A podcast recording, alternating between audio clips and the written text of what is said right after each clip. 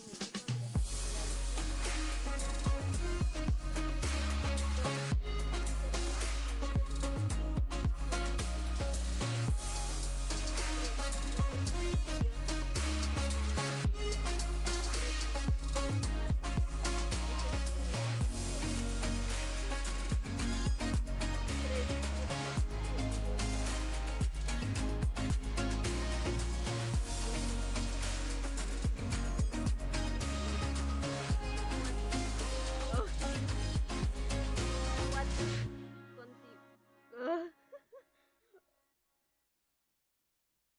4. Contribuye al transporte de metabolitos residuales y al movimiento y distribución de sales e iones minerales dentro de una célula. 5.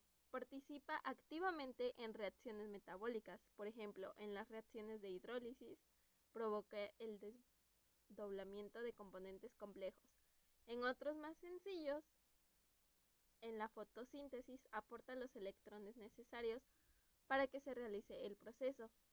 Y en la cadena respiratoria también cede electrones para que se produzca la reducción del oxígeno.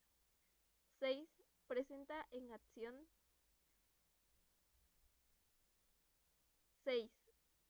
Presenta acción termorreguladora, ya que permite la regulación de la temperatura en el interior de la célula.